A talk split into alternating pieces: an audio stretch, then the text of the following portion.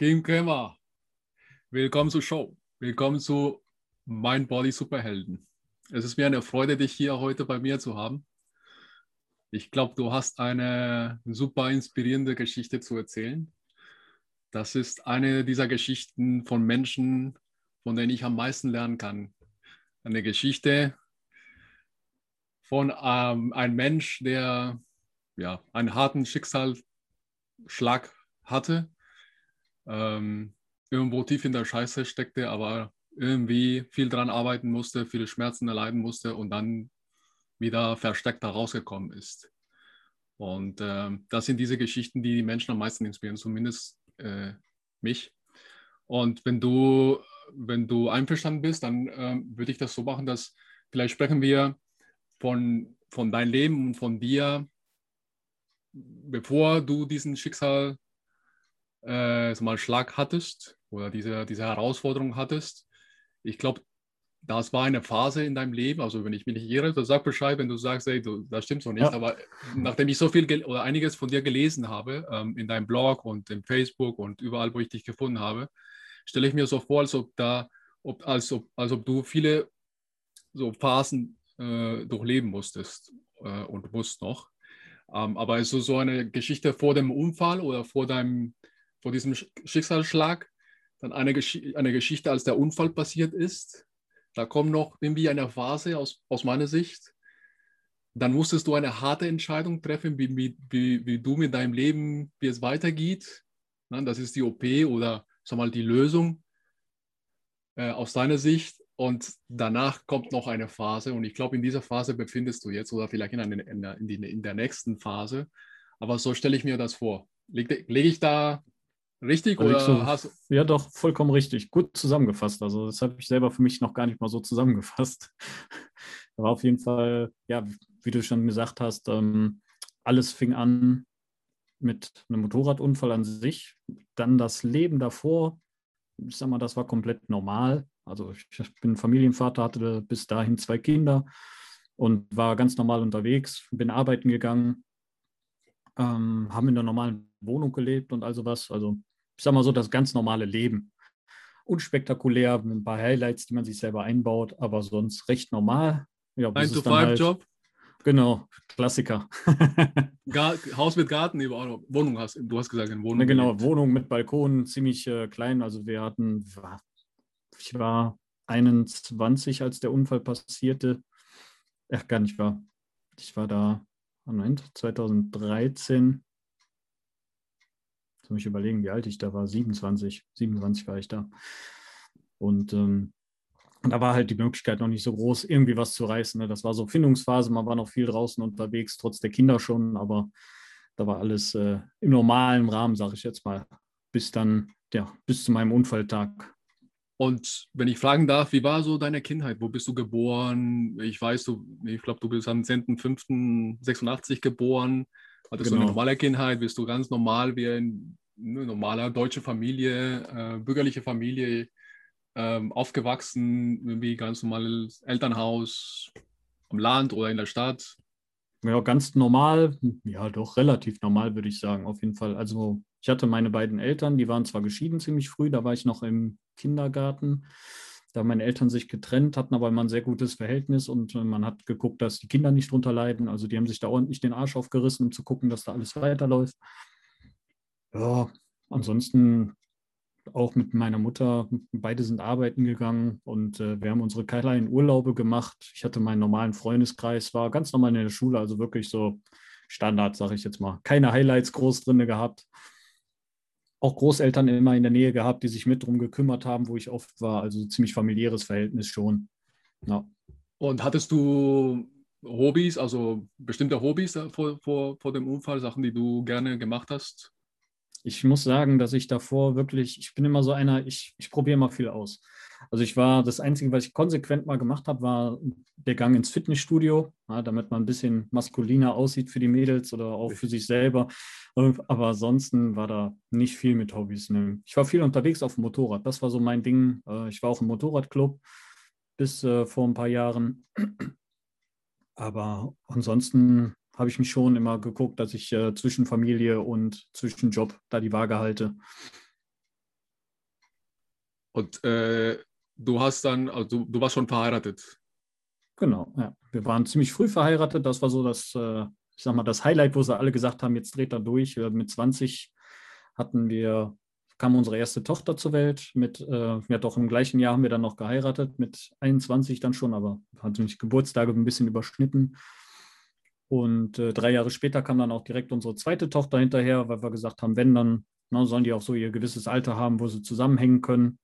Und ja, dementsprechend hat sich das so ein bisschen vom Freundeskreis abgetrennt. Ne? Ich sage mal, mit 21, wenn die meisten gerade anfangen, so das Geld, was sie dann endlich verdienen, in Bars und Diskotheken rauszuhauen, haben wir schon einen Gang zurückgeschaltet und überlegt, okay, wie kommen wir jetzt dahin, dass wir dann irgendwann dieses schöne Familienbild haben, Haus und Hof und Garten. Und äh, das Auto musste nicht mehr so eine Schrottbüchse sein, das musste auf einmal ABS haben und ein bisschen Sicherheitsaspekte haben, damit Mama nicht immer einen Herzinfarkt kriegt, wenn ich mit den Kindern unterwegs bin. Ja, so halt. Aber das war dann, ja doch, das war schon sehr, sehr einschneidend. Wir haben uns immer um, um Aufgaben bemüht, haben uns die selber vergeben und hatten aber immer einen starken Zusammenhalt. Also ich sag mal, mit meiner Frau habe ich einen Jackpot gefunden. Ich meine, von 21 an die Frau zu behalten, ist ja heutzutage leider nicht mehr normal. Frauen sowie Jobs oder Ehen allgemein hört man dauernd scheitern. Und äh, dementsprechend, wir hatten durchaus auch so eine Phase, wo wir gesagt haben, okay, ah, passt das noch alles, waren mal ein paar Monate getrennt, lebend, aber haben uns dann doch nochmal zusammengerissen, von vorne angefangen oder uns selber nochmal in den Vordergrund gespielt, weil durch die Kinder schon viel untergegangen ist. Und ich sag mal, das sind schon die ersten Anzeichen, dass da bei uns beiden so ein Kampfpotenzial drin ist, wenn wir was wollen. Sehr schön. Ich kann das also einiges oder vieles davon nachvollziehen. Ich bin selber Vater von drei. Ähm, allerdings äh, meine, zwei, meine zwei Töchter äh, sind von einer früheren Beziehung und jetzt bin ich verheiratet mit meiner, mit meiner Frau. Und ich hoffe, dass ich auch äh, lange mit der Frau, die auch wahnsinnig toll ist, äh, ja, auch Leben lang durchhalten kann. Ähm, ja, aber zum Thema Sicherheit und Auto wechseln und die Prioritäten äh, ändern sich und der äh, Freundeskreis, äh, das kann alles, kann ich alles verstehen, nachvollziehen, aber auch ziemlich ähnlich äh, geliebt. Okay, aber lass uns dann, wenn du, ähm, wenn du einverstanden bist, zu diesem, zu diesem Meilenstein in dein Leben, zu, dieser, zu diesem Punkt, wo das Leben na, läuft ganz normal, verheiratet, Kinder, ähm, ja, bildhübsche Familie, äh, ganz normales Leben. Und dann kommt dieser Tag. Ich glaube, das war der 16.04.2013, wenn, wenn ich mich nicht irre. Ganz genau, ja. Kannst ja. du uns mitnehmen auf dieser Reise? Da kann ich dich sehr gut abholen, weil mir der Tag auch noch im Gedächtnis ist und auch immer da bleiben wird, definitiv. Ähm, ja, ganz normaler Arbeitstag für mich gewesen. Ich bin tagtäglich mit dem Motorrad zur Arbeit gefahren, hatte einen Arbeitsweg von boah, zehn Minuten, also war wirklich um die Ecke. Ist dann halt so eine Strecke, wo man sich dann mal eben die Jacke überwirft, äh, die Arbeitsschuhe schon mal anzieht und dann schon mal einfach losfährt. Ähm, bin dann, war Top-Wetter, ganz normal im Berufsverkehr unterwegs gewesen, wollte nach Hause und da dann ein Geschenk holen, um danach direkt weiterzufahren, weil wir im Motorradclub jemanden hatten, der ein Kind gekriegt hatte. Meine Frau hat ein schönes Geschenk vorbereitet und das wollte ich dann einpacken und dann zu den Jungs düsen. Ja, meine Frau stand hier zu Hause, hat auf mich gewartet und gewartet und irgendwie kam da keiner an. Das Problem war einfach, dass ich kurz, wirklich kurz vor zu Hause, also es ist Luftlinie 150, 200 Meter, ähm, war ich auf einer geraden Straße unterwegs und ein, auf einer Kreuzung kam ein Auto von gegenüber, was nach links abbiegen wollte, der stand. Und ich war in so einem Pulk von drei, vier Autos. Also er hätte eigentlich warten müssen, wollte aber nach einem Auto schnell vorbei, wollte abbiegen, hat aber nicht gesehen, dass hinter dem Auto ich mit dem Motorrad unterwegs bin und hat mich dann leider umgenietet. Es war ein alter Opel GT, der hatte so eine fette Metallstoßstange dran. Das war wahrscheinlich ein riesen Nachteil für mich, weil durch das Metall, was auf meinem Motorblock zusammenprallte, dann von meinem Fuß quasi relativ wenig übrig blieb. Äh, ja, wurde halt heftig beschädigt und äh, dann ging es auch wirklich ums Überleben in der Situation. Ähm, war natürlich am Unfallort heftig blutend und also Scherze. Und da hatte ich wirklich, wirklich Glück, dass in diesem ganzen Verkehrsumfeld waren irgendwo zwei Feuerwehrleute zivil unterwegs. die dann zur Unfallstelle geeilt sind und die perfekte erste Hilfe geleistet haben. Also sprich, das Bein abgebunden haben, den Notruf abgesetzt haben und so weiter und mich vorbereitet haben, das Bein hoch und was weiß ich nicht alles. Also ich, ich konnte gar nichts mehr in dem Moment. Ich weiß, ich bin auch, ich muss kurz aufgestanden sein. Ich habe noch meinen Helm durch die Gegend geschmissen, habe dann diesen Fuß belastet und bin dann einfach nur noch zusammengesackt, weil der war halt nicht mehr zu belasten. War noch dran und ähm, hier wurde dann auch im Krankenhaus nachher versucht äh, zu rekonstruieren mit, ich glaube, fast 30 OPs ging es dann über ein halbes Jahr im Krankenhaus immer wieder rein und raus und in den OP hin und her. Ja, das war so der einschlagende Moment, also Unfallmoment an der Fuß, wie gesagt, noch vorhanden. Ähm, die haben dann Haut vom Unterarm genommen, um das, den Fuß überhaupt zu schließen wieder. Also so groß war halt die Verletzung schon. Ne? Dass sie überhaupt versucht haben, den Fuß zu retten, kann man dahingestellt lassen. Ich sage mal, die Ärzte sind natürlich angehalten, alles, was irgendwie zu erhalten ist, zu erhalten. Bei mir war es dann halt gepflegt mit Drähten und unzähligen Knochenbrüchen und Weichteiltransplantation. Ich will auch gar nicht zu doll ins Detail gehen, sonst schalten die gleich alle ab. ähm, aber ja, wie gesagt, den Ärzten, ich mache denen auch keinen Vorwurf in der Hinsicht. Die haben einfach wirklich alles gegeben. Ich bin für mich froh, dass ich den ganzen Quatsch überlebt habe, dass ich da wirklich die erste Hilfe vor Ort hatte und dass der Krankenwagen schnell durchkam, um mich dann zu versorgen im Krankenhaus. Als du zum Krankenhaus gebracht wurdest, kannst du dich daran erinnern, was, also welche Gedanken zu dir kamen oder war das alles so, wie war das für dich? Also ich kann es mir nicht vorstellen, was man dabei sich ausdenkt oder ob man nur auf die Schmerzen sich konzentriert. Hattest du Schmerzen oder welche Gedanken flossen dann äh, hin und her?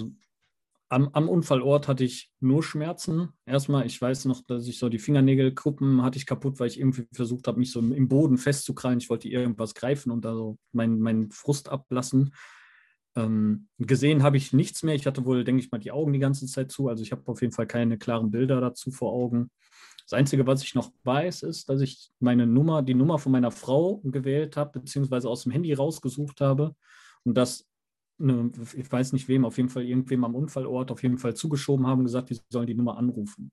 Das Blöde ist nur genau an dieser Stelle, wo ich war, ist ein äh, Riesenfunkloch also das heißt, die konnten mit meinem Handy dann meine Frau nicht erreichen, die hier oben stand und gewartet hat. Das war so das Einzige, woran ich mich erinnere. Dann kommt auf jeden Fall irgendwann die Aktion vom Notarzt, der meinen Arm, meinen Pulloverärmel aufgeschnitten hat. Dann kam eine Spritze, dann wurde mir wohlig warm und äh, der Schmerz war innerhalb von ein paar Sekunden weg und dann war einfach alles aus. Also die haben mich komplett ausgeschaltet. Ich habe es gehört, ich habe die Stimmen oder auch die, die Sachen noch, dieses Geruckel vom, vom Krankenwagen habe ich definitiv noch mitbekommen, aber Zeitgefühl und Wahrnehmung, Sprechen und sowas, das war alles ausgeschaltet. Da haben die mich äh, einmal kurz in andere Sphären gedrückt mit ihren Medikamenten. Und als du im Krankenhaus warst, das ist so das Einzige.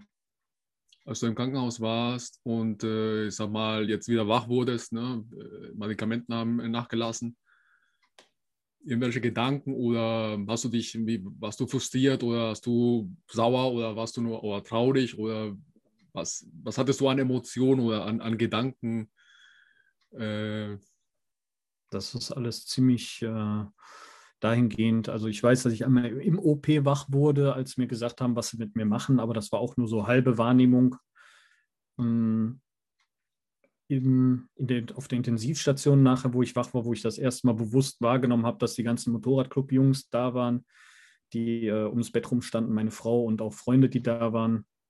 Das weiß ich alles, dass die da standen. Und in dem Moment habe ich gesagt, so, ey, pff, ich habe es überlebt.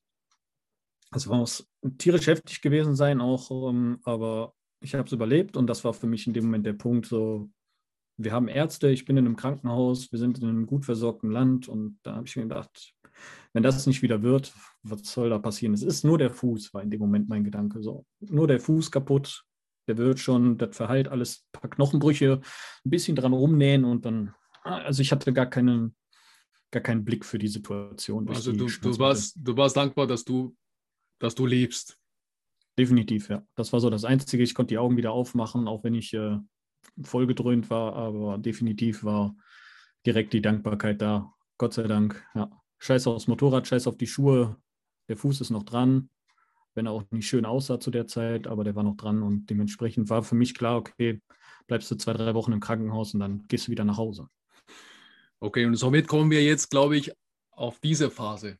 Was ich glaube, es, es war eine oder es ist war eine sehr schmerzhafte Phase äh, für dich, ähm, weil ich glaube, da du hast gesagt, du wurdest ein paar Mal ein paar Mal operiert worden und äh, du hast auch eine Menge physisch, aber ich glaube auch psychisch gelitten, äh, denn du konntest nicht viel äh, ja, mit dem kaputten Fuß machen und ähm, ich glaube irgendwo habe ich gelesen, dass für dich da, das war keine Lebensqualität, du konntest mit deiner Familie äh, die Momente nicht genießen, weil alles hat sich darauf fokussiert, auf die Schmerzen. Ja, Möchtest du uns ein bisschen von diesen Erfahrungen erzählen, wie es dann weiterging mit dem, ähm, nach der OP, nach der ersten OP?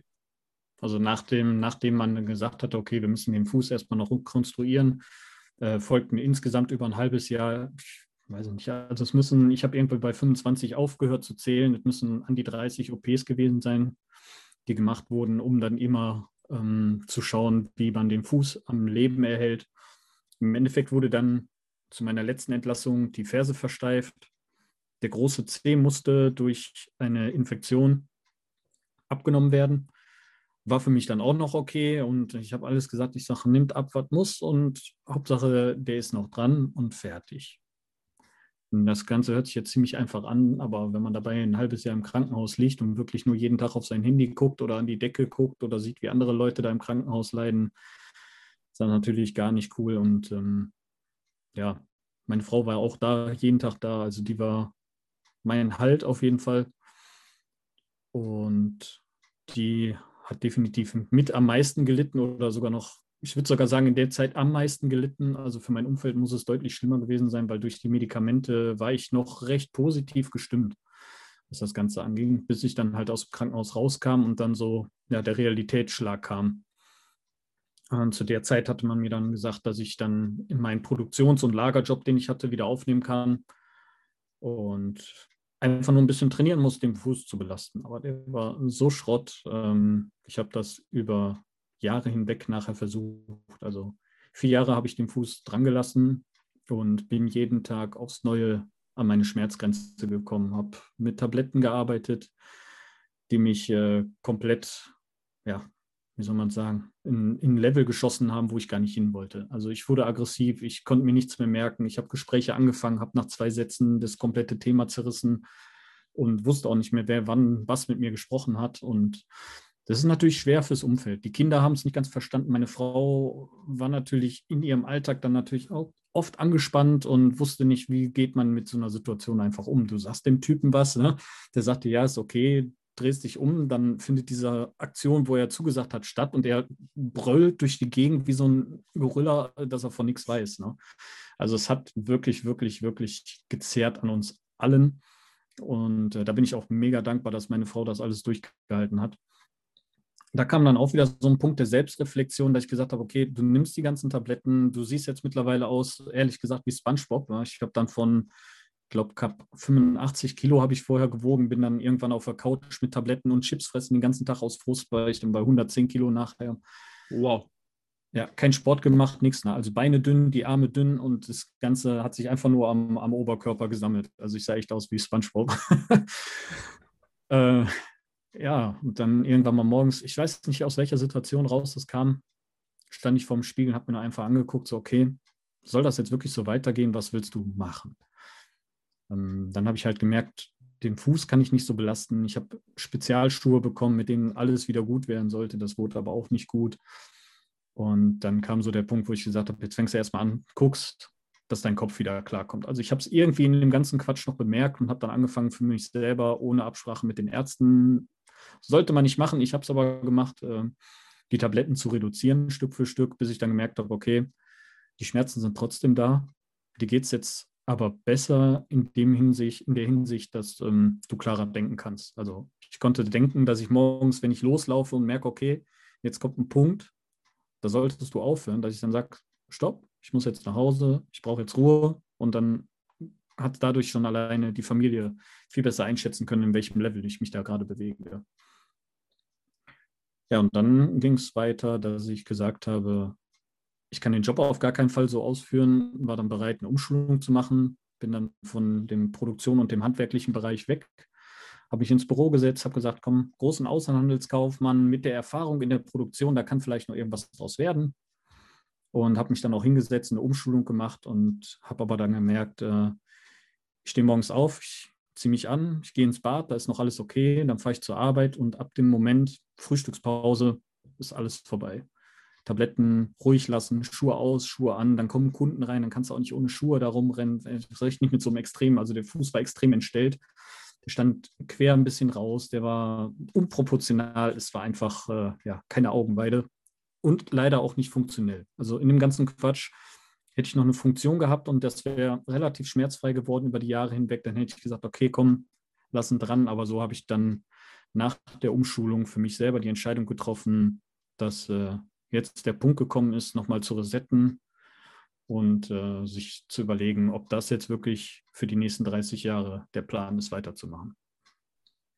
Und wie war für dich so der normale Alltag? Also du hast schon ein bisschen was erzählt, irgendwie fertig machen zur Arbeit, zurück, Schmerztabletten ja. und dann und mit dem, dann auch Familie kein was. ne? Also ja, mit der Familie was machen. Also erstmal, wenn ich dann auf Schmerzmittel zurückgegriffen habe, ich habe es wirklich versucht nachher zu vermeiden oder wirklich so stark wie es geht zu reduzieren. Aber das klappte nicht wirklich. Also es war wirklich, wie gesagt, morgens den Tag anfangen ohne Tabletten war okay. Über den Tag kam es dann halt vermehrt je nach Aktivitätslevel dazu, dass ich dann mal darauf zurückgreifen musste.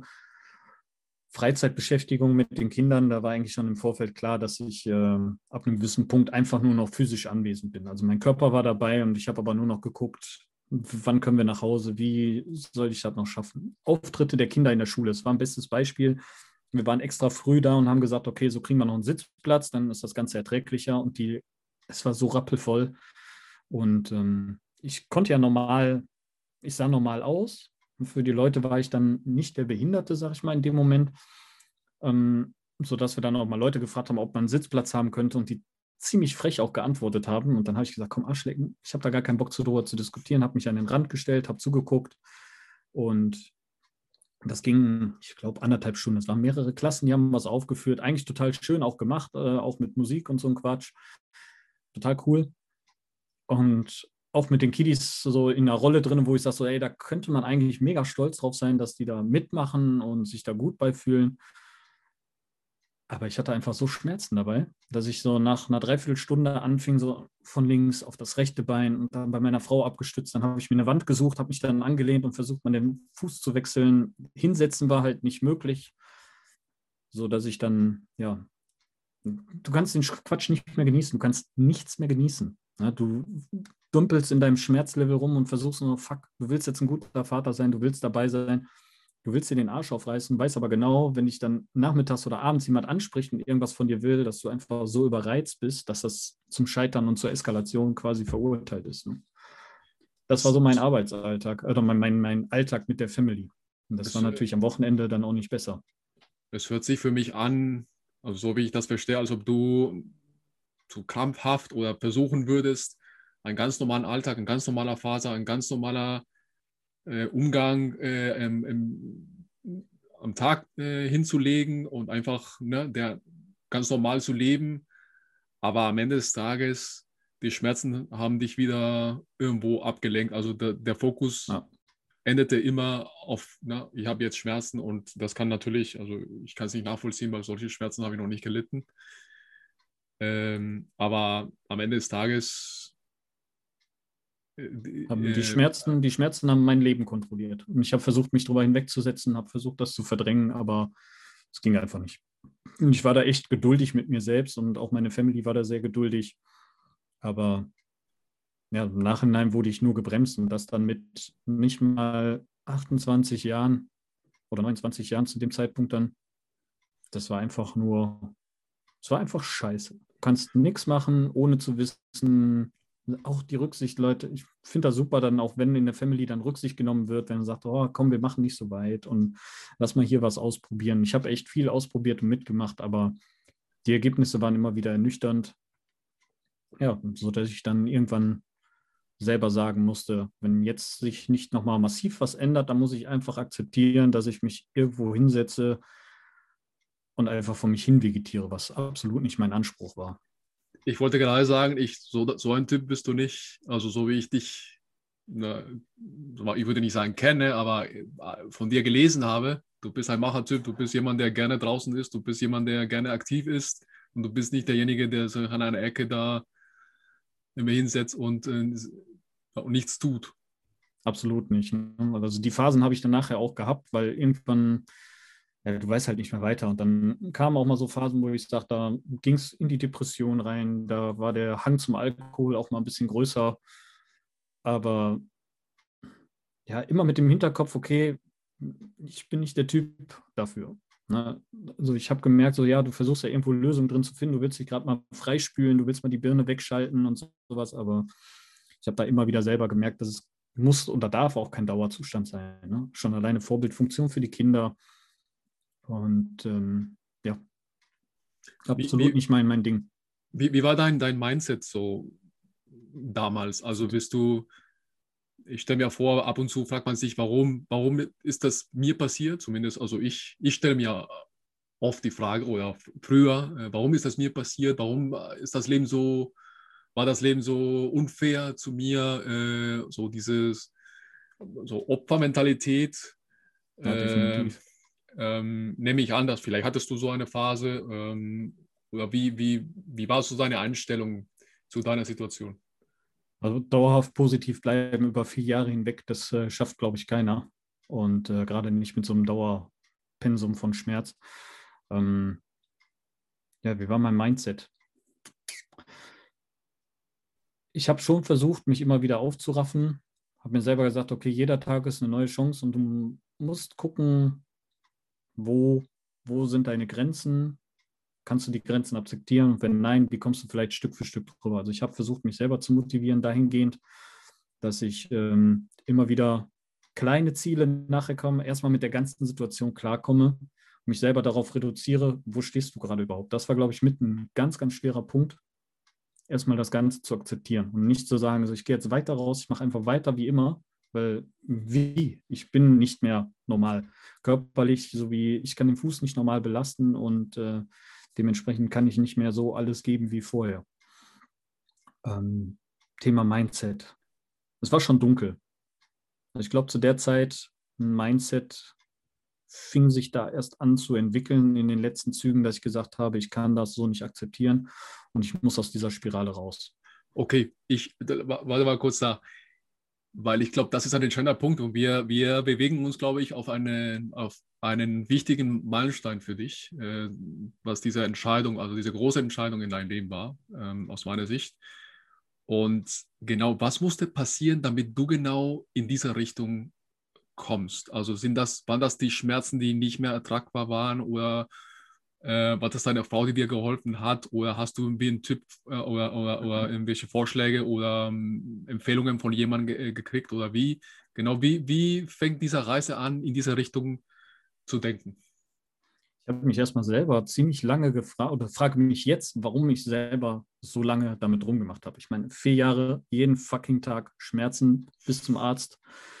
Ähm, und dann der goldene Schlüssel kam tatsächlich über einen Freund, den ich damals in, im Türkei-Urlaub kennengelernt habe. Wir waren am Strand, beziehungsweise in den Pools unterwegs und ähm, der hat schon immer so komisch beobachtet, wie ich laufe, wie ich gehe. habe ich mir gedacht, okay, ne, sieht natürlich anders aus. Ich konnte nicht viel damit machen.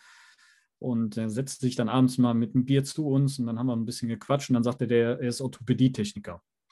Und deswegen hat er so immer versucht zu analysieren, was ist da los. Und dann haben wir ein ziemlich gutes und langes Gespräch darüber geführt, am Abend und er sagte dann nach so ein paar Bier, sagte man, man darf sowas nicht sagen, ne, aber lass dir das Teil abnehmen. Was? Was willst du damit? Der Fuß macht doch dein Leben kaputt. Also wenn du es schaffst, da mental stark zu sein, warum lässt du, warum lässt du diesen Fuß noch dran?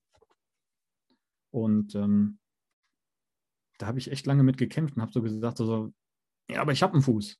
Ich habe ich hab ihn noch. Der tut zwar weh und der stört mich, aber ich, ich habe ihn noch. Und äh, ja, er hat auch ganz klar gesagt, ähm, Respekt vor der technischen Versorgung und vor der Möglichkeit, aber er würde er würde sich gar nicht trauen, diesen Fuß zu versorgen, weil er weiß, dass er da keine Chance sieht, mich glücklich zu machen. Wenn ich dich da abfange, tut es dir weh. Hier vorne kannst du auch keinen Druck ab. Also an den Zehen, da war auch nichts mehr wirklich belastbar. Sagt er, wo soll da der Druck hin? Ne? Und ähm, also es war nicht direkt am ersten Abend so, dass er das so offen gesagt hat, sondern er hat schon ein bisschen gepiekst und geguckt, ob ich diese Aussage ab kann. Als ich dann zu Hause war, habe ich dann echt hin und her überlegt und habe dann erst angefangen, mich mit Prothesen zu beschäftigen. Und dann kam so irgendwie für mich Stück für Stück der Punkt, dass ich sagte, so verdammte Axt, du musst jetzt mal Leute kennenlernen, die eine Prothese tragen, die vielleicht ähnliches Schicksal erfahren haben. Und ähm, das geht natürlich heutzutage dank Internet sehr schnell. Man muss ein bisschen aufpassen, an wem man gerät, weil die erste Wahl war immer YouTube. Leben mit Prothese. Boah, geil, guck mal, Skateboarder, Sprinter, Weitsprung, hier acht Meter Weitsprung mit einer Prothese, gar kein Thema, so sieht es zumindest aus. Ja, ja. Auch die Menschen haben jahrelang gearbeitet, um an diesen Punkt zu kommen. Aber es funktioniert. Ne? Und dann habe ich so eine Gruppe gefunden, wo ich sage, okay, hier scheinen Leute, da war eine G-Schultrainerin drin, die selber amputiert ist, die mir sehr geholfen hat und äh, Tipps gegeben hat, wie sie, wie sie ihren Alltag, also wirklich ehrliche Meinung, es gibt immer Tage, die scheiße sind. Und äh, habe dann auch jemanden gefunden, der sich aufgrund von Schmerzen den Fuß hat amputieren lassen. Und irgendwann kam dann in meinem Kopf, nachdem ich dann auch Leute getroffen habe. Das war ein Schlüsselerlebnis noch. Ich habe mich mit drei Amputierten getroffen, sehr offen mit denen gesprochen und ähm, ich war mit denen dann kurz an der Straße, habe mal geguckt, wie laufen die mit der Prothese, wie funktioniert das Ganze technisch gesehen. Und dann kamen wir in den Garten von demjenigen ein, der uns da eingeladen hat. Ich hatte meine Kinder alles dabei, also die waren auch schon insolviert direkt. Und meine Tochter guckte nur und lachte, boah, cool, der kann mit dem Carbonbein besser laufen als du, Papa.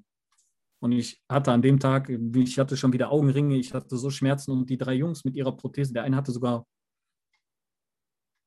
doppelseitig amputiert. Doch, stimmt, der eine hatte sogar zwei Füße weg. Und der saß da, der war glücklich. Der war glücklich. Das hat mich so ein bisschen abgeholt, dass ich gesagt habe, okay, du solltest zumindest mal drüber nachdenken.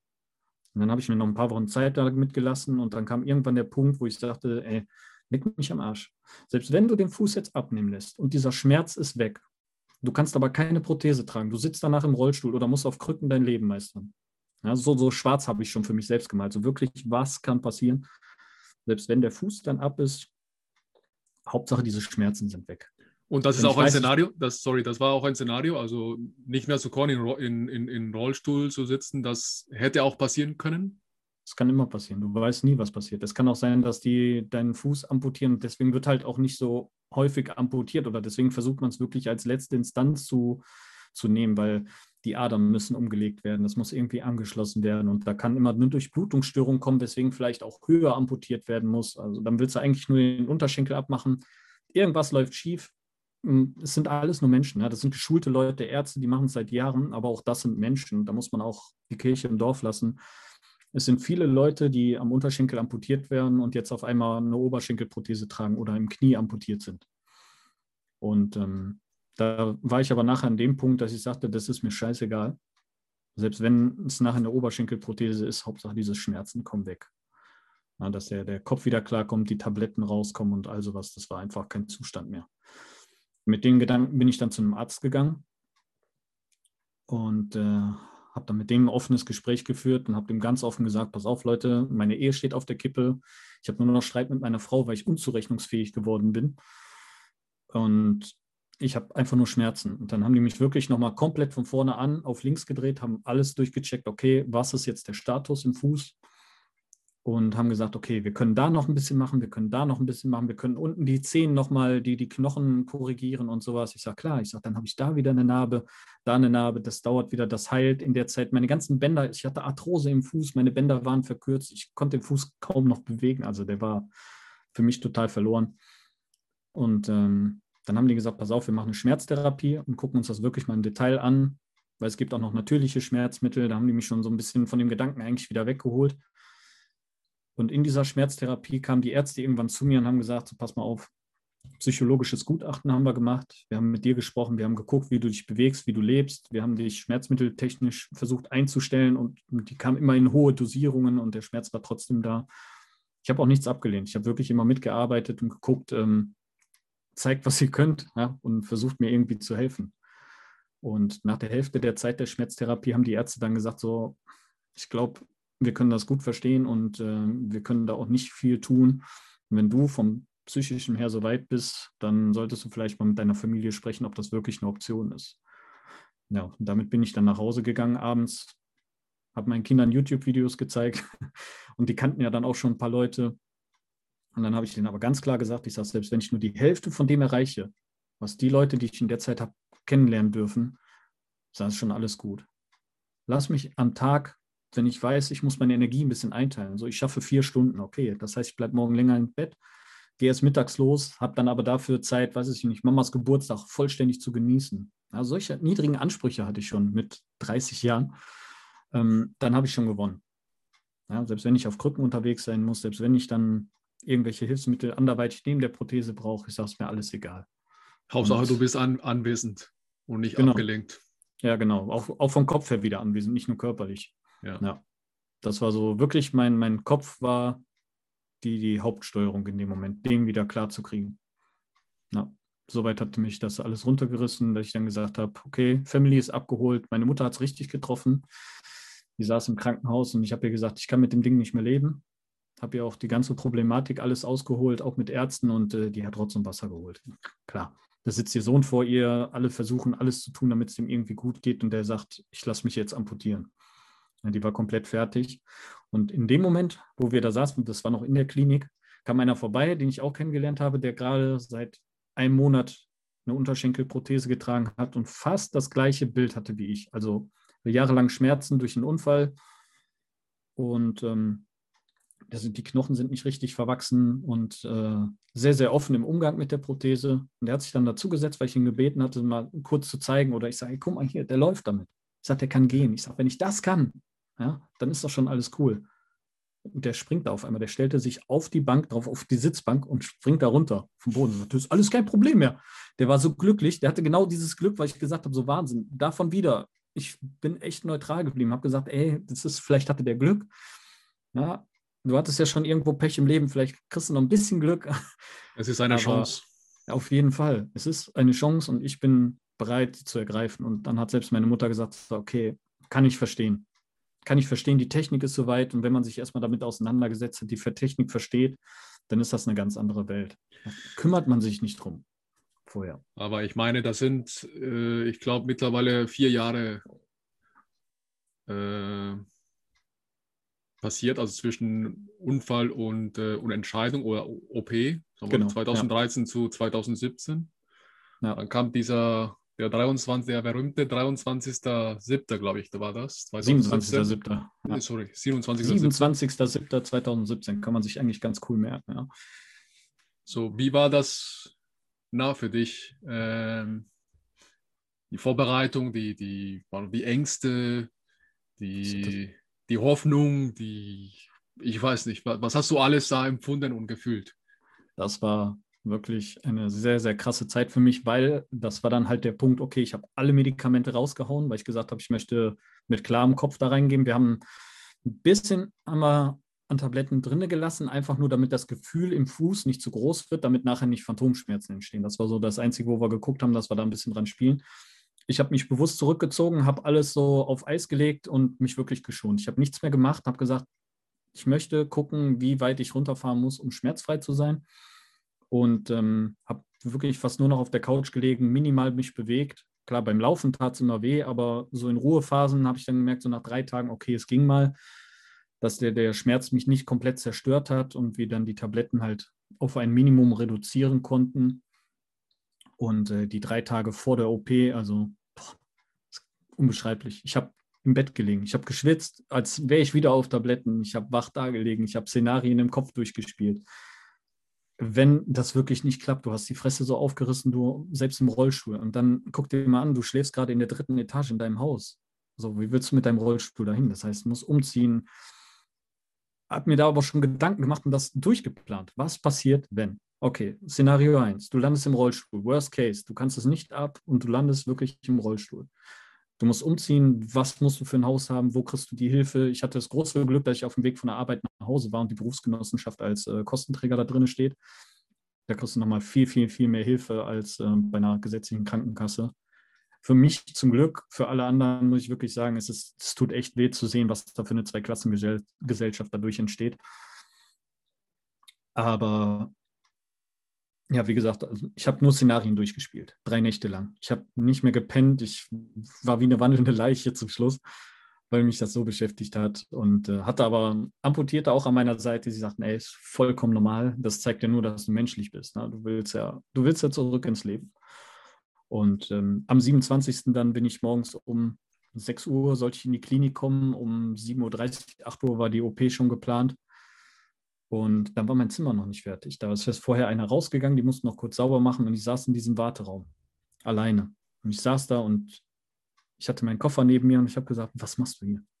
Nimm diesen Scheißkoffer und geh einfach wieder nach Hause. Du, du, du kannst dir nicht dein Bein abnehmen lassen. Sei doch froh, dass du noch einen Fuß hast.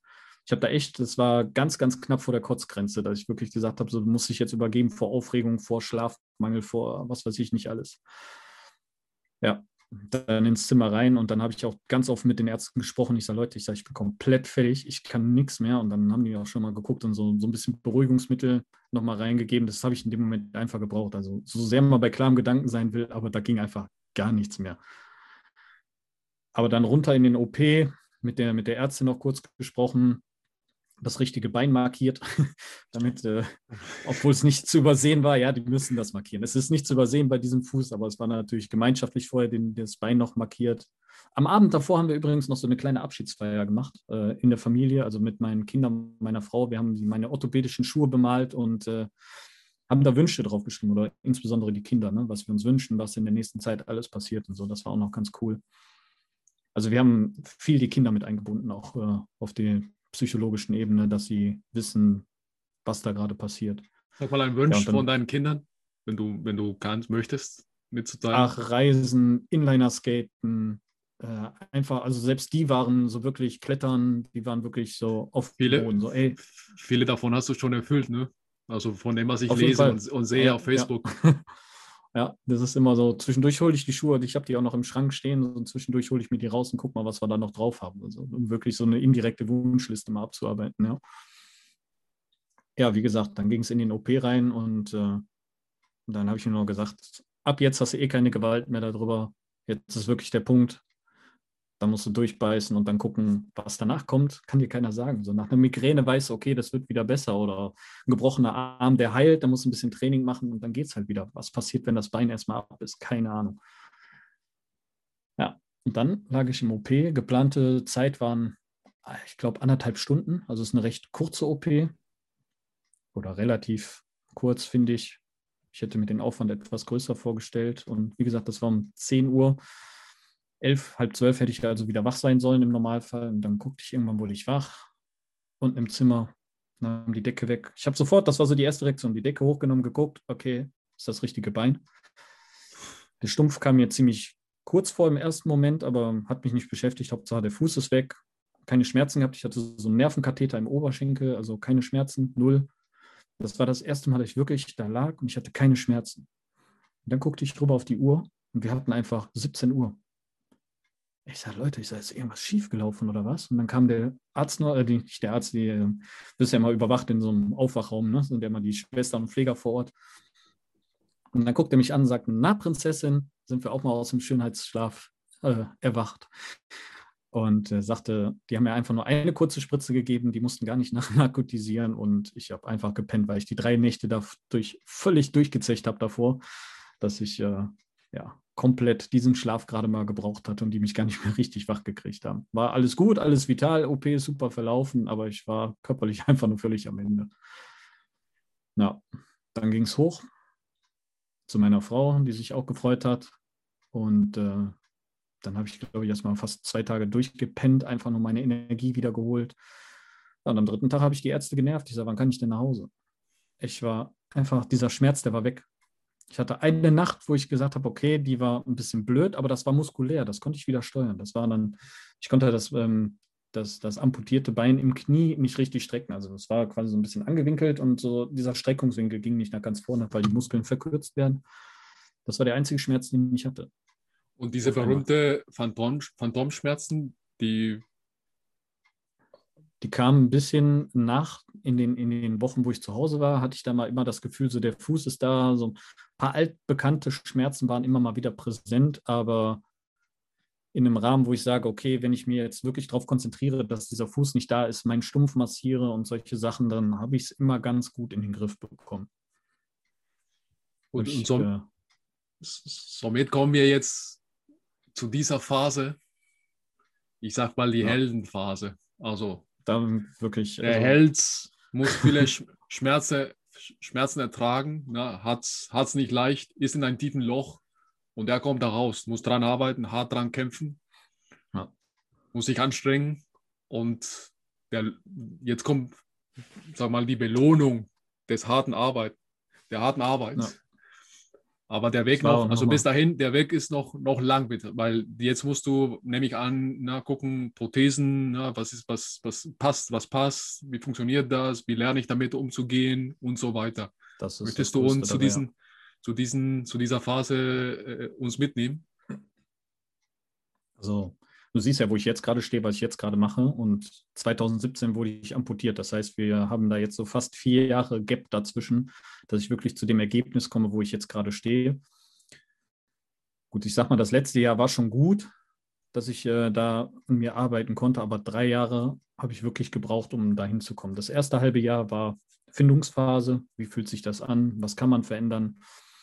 Ähm, dieser Schaft ist ja auch immer individuell. Also das, wo dein, dein Bein nachher reingeht, was davon übrig ist, das wird per Hand geformt. Ist das der Liner oder wie heißt es? Ne, das ist dann der Schaft. Der Liner, der wird einfach nur über den Stumpf gezogen. Das ist so ein Silikonüberzug und damit ja. gehst du dann in den Schaft rein. Und der Schaft, der wird von Hand von dem Techniker an deinem Körper geformt, aus Gips. Mhm. Und äh, da ist natürlich auch tagesformabhängig. Machst du das morgens, machst du es abends. Wie ist mein Körper, wie ist sein Wohlbefinden? Ne? Hat er, weiß nicht, hat er gut gefrühstückt? Hat er nimmst du zu, nimmst du ab? Hast du Muskelbein ja. trainiert? Genau. Beim Muskel. Oder auch, aber auch der Techniker. Ne? Also wie ist der Techniker gerade drauf, dass der wirklich du gibst ein bisschen Druck auf das Ganze drauf. Ne? Und wenn der einen schlechten oder guten Tag hat oder im Kopf abgelenkt ist, dann arbeitet der ja automatisch anders. Also da sind so viele Komponenten, die da reinspielen, dass man sagt, so, da braucht man echt Ruhe für. Das war echt Wahnsinn, diese Reise mitzuerleben. Und dann die, die ersten Schritte, die ich darauf machen durfte, wo ich sage so, boah, das tut zwar weh, aber wenn du aufhörst, dann tut es halt nicht mehr weh. Das heißt, äh, ich hatte so, ich, ich vergleiche das immer mit Einkaufen. Du gehst mit deiner Frau einkaufen, irgendwann tun dir halt die Füße weh. Das ist total normal. Das hatte ich da halt nach zehn Minuten und dann habe ich aber gemerkt, das steigerte sich.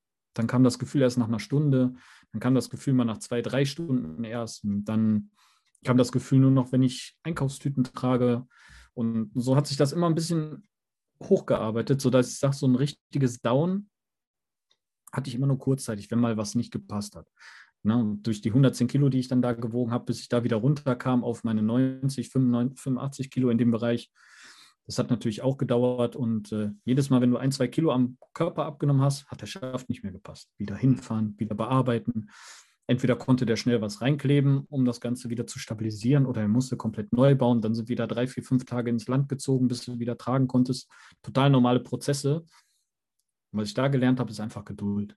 Ja, es bringt nichts, da Stress zu machen. Es bringt nichts, jeden Tag dahin zu rennen. Du musst manchmal die Sachen akzeptieren. Erstmal damit arbeiten kann ich damit leben.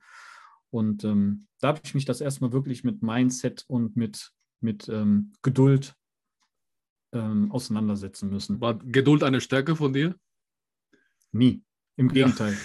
Wenn ich was gesehen hatte, ich war wie ein kleines Kind, immer. Bin ich auch heute noch so ein bisschen äh, wenn ich, wenn, gerade wenn ich sehe, okay, du hast jetzt gerade mal die paar Euros über und du willst was haben, dann warum soll ich noch drauf warten? Also jetzt denke ich mir natürlich erst recht, warum noch drauf warten, warum aufschieben, weil vielleicht kannst du es übermorgen gar nicht mehr benutzen. Ja. Aber Geduld, boah, nee. Nee, einfach nein.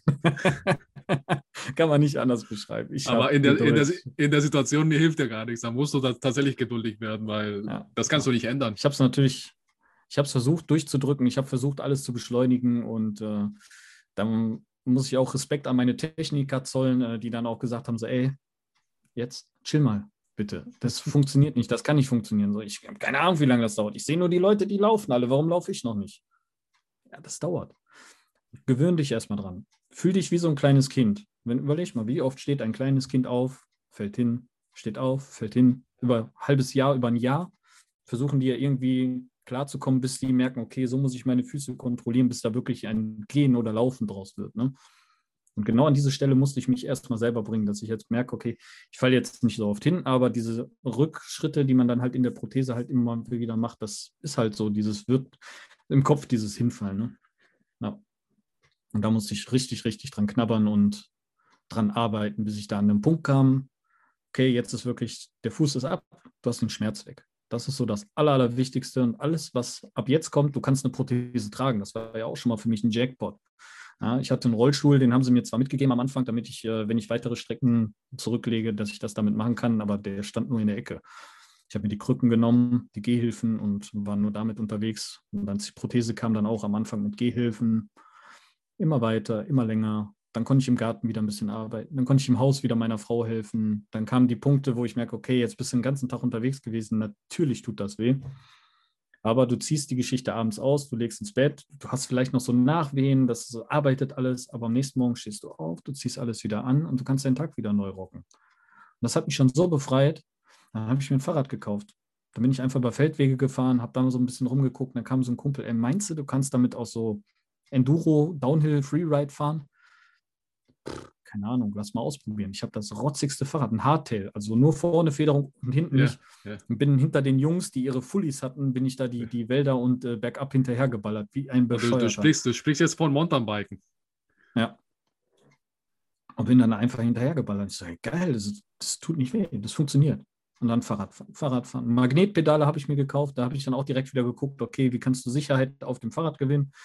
Das war dann für mich die Lösung Magnetpedale. Und als die dran waren, dann habe ich wirklich noch ein anderes Fahrrad geholt und dann ab Bikepark, eine Woche Österreich, nur Biken und also Scherze. Also auf einmal stehst du wieder voll im Leben und hast du wirklich das Bedürfnis, erstmal ein bisschen aufzuholen. Ne? Vier Jahre verschenkt, jetzt musst du erstmal wieder aufholen. Ja, ich glaube, wir alle, wir sehen immer die Ergebnisse, wir sind inspiriert von den Leuten, die äh, ja, besondere Sachen machen äh, oder erfolgreich sind äh, in was auch immer im Business oder im, im, im Sportbereich oder wo auch immer. Ja. Aber der Weg dahin und die Arbeit, die dann gesteckt äh, wird, das sieht man nicht. Ne? Das, diese Konsistenz, jeden Tag Schritt für Schritt dran zu arbeiten, äh, der Prozess, die Liebe für den Prozess, das, das sehen wir nicht. Wir sehen nur, wie toll du jetzt läufst mit dem Ding. Ja. Aber diese vier Jahre dazwischen, äh, die waren Unzählige Geschäfte. Ich kann dir gar nicht mehr sagen, wie viele Schäfte wir probiert haben zu bauen, bis wirklich jetzt. Jetzt habe ich gerade so diesen einen Schaft, wo ich sage, geil, der funktioniert im Alltag, der funktioniert auf der Sportprothese. Damit kannst du auch, damit kannst du einfach alles machen. Der verteilt den Druck gleichmäßig auf dem Stumpf und äh, du hast keine Reibungsstelle. Du hast, das Körperteil ist ja gar nicht dafür ausgelegt. Ne? Ne? Du hast dann auf einmal, steckst dein Bein da rein, du trittst da immer wieder rein. Natürlich, irgendwo steuert das, irgendwo reibt das mal. Du hast offene Stellen und sobald du was offen hast, ist vorbei mit Prothese. Eine Woche, zwei Wochen Pause gehört dazu. Jetzt habe ich gerade so einen Schaft, ähm, mit dem kann ich laufen und rennen und äh, Distanzen aufbauen und mein Stumpf ist nicht mehr mein Problem, sondern meine Lunge. ja, an diesem Punkt komme ich gerade und äh, was, ja, das was hast hat du? aber vier Jahre gedauert. Was hast du alles mit der Prothese schon gemacht? Also welche äh, Erfahrungen, äh, Wünsche erfüllt oder Sachen, wo du gesagt hast, so das will ich machen, das wünsche ich mir. Äh, ich habe gelesen, äh, wo hast du auch, äh, was war das, Paddling äh, gemacht? Stand-up-Paddeln, ja. Stand-up-Paddeln. Ähm, Mountainbiken hast du gerade gesagt. das Laufen sehe ich natürlich. Du läufst auch schneller als ich. unter, fünf Minuten, ja. unter fünf Minuten pro Kilometer. Ja, meines, meines ist das, das, das Weite. Ich bin aber ja, genau, das ist, ist ja. Was hast du noch? Äh, kannst du alles machen und was kommt noch und was hast du schon gemacht? Mittlerweile kann ich vieles machen. Ich würde sagen, ich bin so bei 95 Prozent, dass ich meinen Alltag komplett mitnehmen kann. Es gibt immer noch Kleinigkeiten, aber das ist wirklich was selten vorkommt. Also was ich nicht kann, zum Beispiel Sachen auf einer Leiter hochtragen. Ja, das äh, beschäftigt mich, ich glaube, das ist aber viel Kopfsache, weil das ist halt ein bisschen wackelig und du musst halt gucken, steht der Fuß drauf, steht der auch vernünftig, weil wenn er vernünftig steht, kann eigentlich nichts passieren, aber so ab ein paar Etagen ist das halt schon komisch. Ich mache das mittlerweile zwar, aber nicht frei vom Kopf. Das ist so ein Ding, was ich gerne mal vermeide. Was geht sonst nicht? Ähm, ich selber komme nicht sehr tief in eine Kniebeuge. Ich kann mich nicht bis zum Hintern auf den Boden setzen, aber ich glaube, das ist auch einfach nur Übungssache. Aber du merkst daran schon, okay, das sind Einschränkungen, krass, normale Leute würden es so oder so nicht machen. So, warum versucht Absolut. der Typ das? 90 Prozent der Leute machen das nicht. genau. Ja, und dann fing das, also angefangen hat das einfach nur mit Gehen. Und als ich gemerkt habe, okay, ich kann gehen mit der Prothese, habe ich schon, da kam meine dritte Tochter gerade zur Welt. Da haben wir noch ein Video gefunden letzte Tage. Ähm, Im Krankenhaus bin ich dann vor den Betten, wir hatten so ein Familienzimmer und vor den Betten habe ich immer versucht, hin und her zu joggen. Einfach, ich bin gelaufen wie ein Duracell-Hase. Meine Frau so, ey, Geburt gerade her, wir haben ein Kind in der Hand. Was macht der Psychopath? Der läuft einfach vor den Krankenbetten rauf und runter und guckt, wie schnell der laufen kann. Und dann kam wirklich Fahrradfahren sehr, sehr exzessiv 2019 da habe ich so viel Zeit auf dem Fahrrad verbracht, Wochenenden, drei, vier, fünf Stunden Touren gemacht. Ich habe mich immer, ich habe sogar Kurse belegt, damit ich im, im Bergabfahren sicherer werde. Und ja, dann angefangen zu springen. Also das ist auch wirklich so ein Bikepark, teilweise Stellen, wo die Leute alle bremsen und sagen, so hier muss man langsam machen. Da habe ich so fliegen lassen nachher, weil ich einfach so frei gefühlt habe dabei. Das war echt Wahnsinn. Ähm, ja, Stand-Up-Paddeln habe ich dann mit meiner Tochter, die wollte das irgendwann mal ausprobieren. Da habe ich gesagt, komm, einfach mal machen. Wasser kann die Prothese ab und war ein bisschen, das ist echt tricky. Das war sowas, was mich äh, dieses Jahr auch nochmal reizt, weil da habe ich meine Grenze schon gefunden. Dieses einfache Stehen. Stehen ist das Schwierigste auf einer Prothese. Gehen, wenn du schneller gehst oder sowas, das, dann belastest du mal kurz und ne, du wippst so ein bisschen. Aber wirklich lange stehen auf einer Prothese, also eine Stunde und dann wird es echt schon, dann fängst du wieder an zu tanzen und sowas. Aber dann kann man auch, danach ist halt auch gut, wenn du dann wieder läufst oder die ausziehst. Nicht wie vorher. Hm, was haben wir noch gemacht?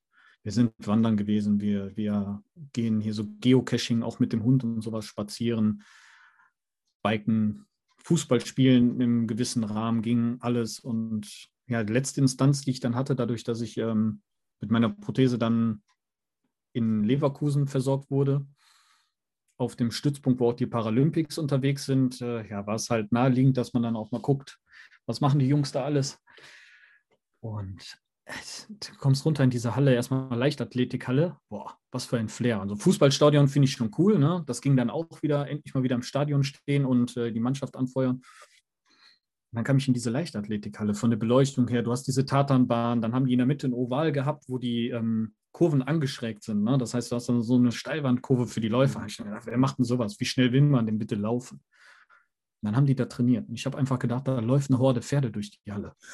Es hat so gedonnert und gescheppert auf diesem Parcours und die Jungs, sind Wahnsinn. Also, wenn man sich die Paralympics-Leute anguckt, die dann, ja, die deutschen Weltrekorde sind ja auch momentan gerade ziemlich weit vorne oder werden auch noch von uns gehalten. Und die Jungs, die trainieren da halt die haben auch Jahre dazu, dafür gebraucht und teilweise haben die entbelastbare Stümpfe, weil die ein verkürztes Bein nur hatten und nicht amputiert wurden. Dementsprechend schon eine ganz andere Ausgangslage. Aber das hat mich trotzdem einfach so gefesselt, dass ich gesagt habe, okay, ich weiß, ich bin keine 20 mehr. Ich weiß, ich bin verdammt schwer für meinen Körperbau. Aber ich möchte für mich mal gucken, wie weit kann ich da gehen was schaffe ich in der Zeit, wie weit ist meine Motivation und wo steige ich dann aus? Das war so, so ein bisschen auf einmal was, was mich gekitzelt hat. Weil mit dem Downhill-Fahren, da hatte ich dann nachher meine Grenze schon überschritten, dass es schon wieder gefährlich wurde, muss ich sagen. Ne? Also ich habe einen Kumpel ins Krankenhaus bringen müssen, der im Wald gestürzt ist und du musst dann erklären einem Rettungssanitäter, wo der dich im Wald findet. Du liegst da irgendwo im Wald und äh, Gott sei Dank gibt es heutzutage das Internet, das wieder einen Standort nachher schicken konnten sie den gefunden hatten und mit ein paar Rückenbrüchen, zum Glück nur Rippenbrüche, aber ins Krankenhaus und das waren auch ein paar Monate, die für den vergangen sind, bis er wieder richtig biken konnte und das war so ein bisschen eine Bremse für mich im Kopf wieder, dass ich gesagt habe, so okay, das ist ein Risiko, es macht Spaß in meinem Level irgendwo, aber ich bin dann auch immer so schneller, höher, weiter. Wo ist meine Grenze? Und da wollte ich einfach mal gucken, im Laufen, da geht es nur um Kondition. Kondition und Kopfsache. Und diese, dieses, ich sag mal, diese Kopffickerei, so ich kann jetzt nicht mehr. Aber du kannst ja doch noch ein bisschen, aber du willst gerade einfach nicht. Da wollte ich mal gucken, wo ist da meine Grenze. Und dann habe ich dann angefangen, mit den äh, Leuten zu trainieren. Die haben eine Breitensportgruppe, die einfach nur so ein bisschen auf, ich sag mal, so Fitnessgruppe für Prothesen. War so das, der, der, die Überschrift davon. Also wir wollten gucken, dass wir Stabi-Übungen machen. Ne? Den Rumpf halten, dass die Pobacken, die, die ähm, Bauchmuskulatur, unterer Rücken, Beine und sowas, dass die stabil sind, weil das ist elementar wichtig, einfach zum Prothesenlaufen auch. Darauf baut natürlich auch direkt so ein Lauftraining auf. Ne? Also das heißt, wenn du das gut durchziehst und du hast die richtige Versorgung, dann kannst du auch mal probieren, 100 Meter zu laufen. Und äh, dann hatte ich meine Sportprothese drunter, bin dann mit den Jungs zum Warmlaufen. Genau, das war, weiß ich noch genau, Stefan und Sonja. Zwei Leute, die da waren an dem Tag. Und äh, die haben einen Rundparcours um die, um die Trainingshalle rum, 800 Meter. So, ja, wir laufen uns jetzt mal draußen eine Runde warm. Ja, 800 Meter. Pff. Der eine ist 60. Ja, die Sonja, okay, die Sonja war schon fitter, die spielt auch Sitzvolleyball, aber ich denke, komm, 800 Meter, läufst einfach hinterher draußen, alles gut. Ich lief aus der Halle raus. Wir waren noch nicht ganz um die Halle rum, da habe ich mir gedacht, wo sind die? Und die, die, die waren nicht schnell. Also es war wirklich ja. Warm-up. Äh, wenn ich es jetzt auf eine Pace runterbrechen müsste, würde ich sagen, unter einer 6er Pace, also 6,30 bis 7, wenn überhaupt. Also schon langsam. Ich bin nicht hinterhergekommen. Ich denke, verdammte Scheiße. Dann reingegangen, Stabi-Training gemacht. Ich war schon frustriert. Nach einer Stunde habe ich mir gedacht, okay, gleich ist Ende. Und dann fangen die erst an zu laufen. Dann haben die erst das eigentliche Lauftraining gestartet. Ja, ich war schon komplett am Ende.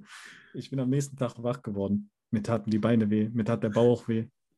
Und da habe ich mir gedacht, alter Falter, Laufen ist nicht einfach nur Laufen, sondern da gehören so viele Muskeln zu.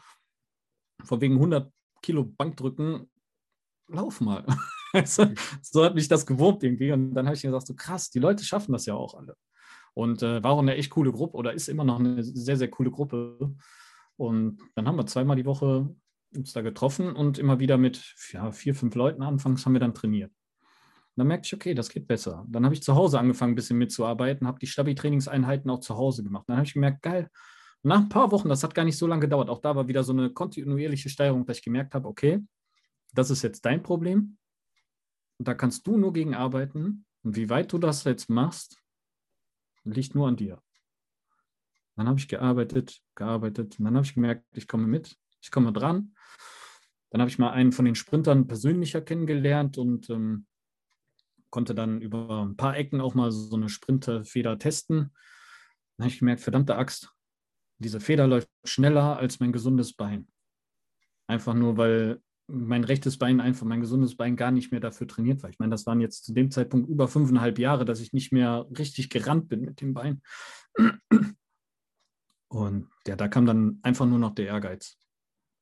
Das war kurz vor der Pandemiezeit, dass ich dann sagte, so cool, ich war dann in dem Team integriert, wir haben zusammen trainiert und äh, ich bin mitgelaufen mit denen, ich konnte ganz cool mithalten und ja, in der Pandemiezeit ja, war dann natürlich erstmal wieder ein Rückschritt und dann habe ich gesagt, nee, ich sage, und nochmal, wenn du jetzt nicht dran bleibst, dann fängst du irgendwann, weil keiner weiß ja, wie lang es geht, halbes Jahr oder sowas, in einem halben Jahr wieder von vorne anfangen, gar kein Bock.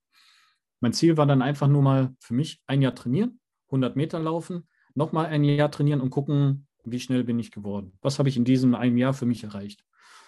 Das war so eigentlich mein Ziel, was ich hatte. Sehr schön. Mhm. Ja, und das Ziel ist dann durch die immer noch anhaltende Pandemie etwas zerstört geworden, sodass ich dann irgendwann gesagt habe, weißt du was, du musst jetzt mal eine Alternative für dich finden. Und dann kam halt Strava. dann kam die ersten Meter vor der Tür und dann wollte meine Frau auch ein bisschen joggen gehen, dann sind wir joggen gegangen und da ich bin gestorben. Fünf Kilometer, 45 Minuten. Ich sag, läuft, so cool. Und dann fünf Kilometer, 40 Minuten, fünf Kilometer, 35 Minuten. Oh, ich sag, jetzt komm, einmal, einmal fünf Kilometer, 35. Ich habe nie geguckt, wie schnell sind andere Leute, was ist normal. Ich hatte keinen Vergleichswert für mich. Ich hatte ein Pärchen, mit dem bin ich vorher mal ein bisschen joggen gegangen. Äh, da fand ich das immer okay und ich wollte ja auch eigentlich nur joggen. Und dann war ich das erste Mal fünf Kilometer, 29 Minuten noch was. Ich sag, geil, das geht ja. Und dann habe ich immer wieder versucht, diese Zeit zu haschen und dann habe ich gemerkt, so, boah, du wirst besser. Du, deine, deine Lunge entwickelt sich, dein Körper spielt mit, du fühlst dich auch fitter. Habe dann versucht, so zweimal die Woche äh, wirklich dann auch dieses Stabi-Training beizuhalten, dreimal die Woche laufen zu gehen einfach. Einfach nur, um für mich fit zu bleiben, weil ich gesagt habe, das tut mir gut. Das war so meine Intention. Dann kam die ganze, dann fing das an im Mai letzten Jahres mit den virtuellen Läufen. Mhm. Und äh, da war ein Lauf, da waren wir im Vorfeld schon angemeldet für die fünf Kilometer. Und ja, komm, ich sag, dann machst du den halt virtuell. Gehst mal wirklich ran, guckst mal deine Pace, die du jetzt hast, bist ein bisschen drunter. Meine Tochter hat mich auf dem Fahrrad begleitet und äh, die hat mich unbewusst mit dem Fahrrad gezogen. Und ich guckte irgendwann, ich war komplett im Eimer. Ein Kumpel war das. Gar nicht meine Tochter war es jetzt, sondern damals war es ein Kumpel. Und äh, dann kam ich an unserem Startpunkt wieder an. Ich, ich war komplett durch. Ich habe mich komplett aufgelöst für mich und ich war bei 25 Minuten auf einmal. Innerhalb von zwei Monaten von 45 Minuten, also gemessener Zeit, irgendwo 45 Minuten auf 25 Minuten runtergearbeitet. Was, was, was war härter äh, zu trainieren? Die, den, die, das mal das Bein oder die Prothese oder die Lunge und die Kondition? Und das ist eine gute Frage. Ich glaube, das hält sich tatsächlich die Waage, weil die Prothese muss man halt auch lernen zu steuern und zu kontrollieren. Aber wir haben aufgrund der Technik, die wir mittlerweile haben, sind die Leute schon in der Entwicklungsphase dabei, das so natürlich wie möglich zu machen. Also, dass du vom Oberschenkel her, also ich habe jetzt nur eine Unterschenkelprothese, ich denke mit einem äh, künstlichen Knie ist das nochmal eine andere Hausnummer. Mhm. Ähm, aber da kannst du halt so bis zum Knie arbeitest du eigentlich fast gleich. Das heißt, du brauchst starke Oberschenkel. Das rechts muss halt ein bisschen Fußgelenk und die Wade muss halt mit trainiert werden, damit die nicht krampft. Die Belastung fürs rechte Bein ist aber auf jeden Fall höher. Also das sehe ich auch an der Muskulatur. Meine Oberschenkelmuskulatur rechts ist äh, größer als links. Gibt es dann, äh, bist du dann anfälliger für, für Verletzungen am, am sag mal, an ähm, gesunden Bein, gesunden Fuß? Ich hatte, oft, ich hatte oft Probleme so im Bereich Achillesferse, Wade. Das war so, so mein, mein Punkt. Ist jetzt auf einmal weg. Keine Ahnung, ob das durch das Laufen kam, nicht am Anfang vielleicht durch die Geschwindigkeit, dass mein Körper noch gar nicht so bereit war. Also meine Lunge hat es dann auf einmal hergegeben, dass ich das schaffe, aber mein restlicher Körper hat nur gesagt, ey, du hast einen Vogel, mach mal ein bisschen ruhiger. Ähm, konnten wir aber immer physiotherapeutisch dann in den Griff kriegen und ein bisschen dehnen. Das war dann auch so ein Ding, was ich erst lernen musste, dass man sich zwischendurch auch mal dehnt. Ne? Ja. Nicht nur die Muskeln äh, stärkt und äh, verkürzt, sagt man ja nicht mehr, sondern verhärtet, sondern dass man auch ein bisschen gegenarbeitet und die mal wieder aufweicht und lockert. Macht man als Mann ja nicht so gerne, ne? Wir pumpen ja nur. ich, inzwischen habe ich das Yoga für mich entdeckt. Das hilft mir auch ja, äh, zu mega. dehnen. Definitiv. Das ist auch so, eine, so ein, so ein Pandemie-Ding bei mir gewesen, dass ich jetzt gesagt habe, oder durch diese Muskelverhärtung, dass ich gemerkt habe, okay, krass, diese Yoga-Frau im Internet, warum kriegt die im Spagat oder noch nicht mal nur im Spreizsitz den Kopf auf den Boden und du nur 10 Zentimeter nach vorne? ja. ja. Einfach nur, um da zu sehen, was da an Gelenkigkeit möglich ist. Und klar, das merkst du ja selber auch, das hilft natürlich dann auch wieder beim Laufen irgendwo, ne? Absolut. wenn du freier ja. bist.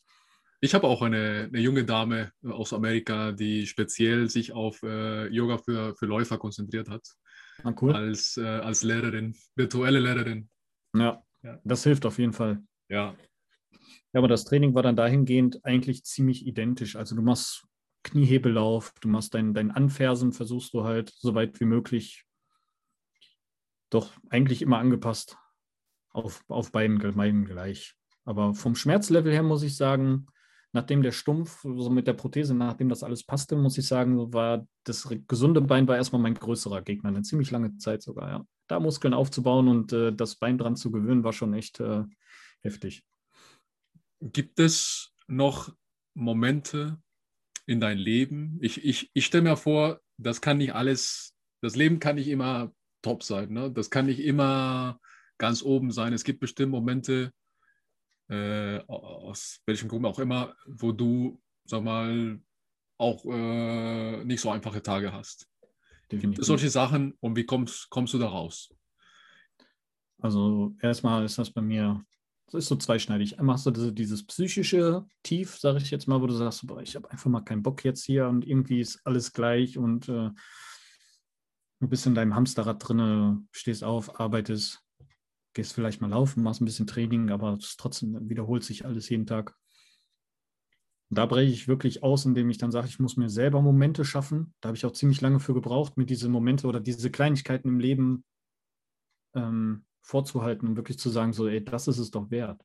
Ja, dass du wieder kleine Sprünge schaffst, dass du mal wieder irgendwas geschafft hast und sei es auch nur hier mal die Blumen über den Winter zu bringen oder wieder aufzufrischen oder dass du, weiß ich nicht, geschafft hast, mal zwei, drei Liter Wasser am Tag zu trinken, ohne dass du dich dazu zwingen musst, so, äh, dass du morgens aufstehst und alle dich anstrahlen und frühstücken können mit dir und ja, das, das, muss, das muss man immer wieder in den Kopf drücken, auch mal nach unten gucken.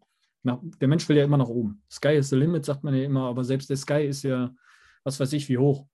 Und alle wollen immer noch nach oben. Guck mal nach unten, wo du hergekommen bist. Guck mal, wie Absolut. scheiße es dir ging. Guck mal, ja. wie andere Leute mit ihrer Familie kämpfen müssen, um nur ansatzweise dieses Leben zu führen, was du gerade führst. Dankbarkeit. Ganz genau. Und da sage ich mir auch immer wieder, das, das ist so ein Moment, wo ich mir sage, so Alter, dir geht's doch gut. Klar, will man, das kriegt mir dann suggeriert, Medien. So ein scheiß Opferformat. Ja? Jede, überall diese Werbung und du musst das haben und das haben und auch die YouTuber, dann findest du mal einen, der ganz cool ist und sowas, aber der macht dann auch immer hintenrum Werbung. Und irgendwie kriegt es dich ja auch immer. Ja? Und das gleiche halt auch bei den Kiddies, die werden davon auch gesteuert, wobei meine da echt äh, auf einem ganz guten Dampfer sind. Aber ja, zum Thema, das ist so die Dankbarkeit, einfach nur überlebt zu haben und ähm, diese Prothesentechnik zu nutzen, Leuten zu helfen, Leute zu motivieren, einfach nur durch mein Leben und äh, durch meine ehrliche und offene Umgangsart, die ich ja auch im Blog immer gepflegt habe. Das machst du das, sorry, machst du das proaktiv oder hast du irgendwie eine Gruppe von Menschen, mit denen du arbeitest oder hast du Projekte oder dieses Zurückgeben äh, und Motivieren ähm, oder machst du es über deine Social Media und deine, dein Blog?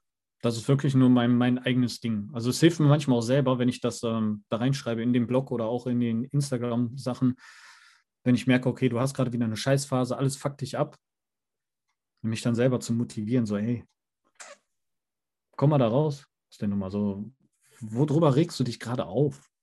Du bist, du bist kein Kind mehr. Komm mal schneller aus der Nummer raus.